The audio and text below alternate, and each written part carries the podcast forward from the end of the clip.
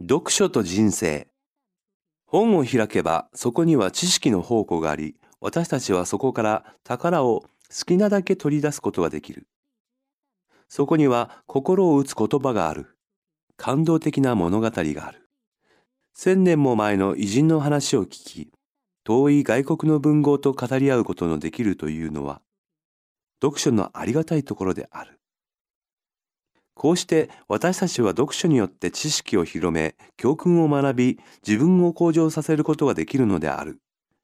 読書ほど有益で楽しいものはない。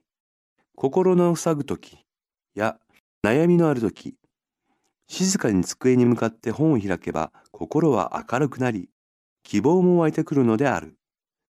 ある人が貧しい生活のうちで一片のパンを求めるか、一冊の本を買うかを決めかねたという話を読んだことがある。わかる気持ちがする。読書は私たちにとって人生の良い教師であるばかりでなく、この上もない心の慰めでもある。開く。偉人。学ぶ。塞ぐ。湧く。決めかねる、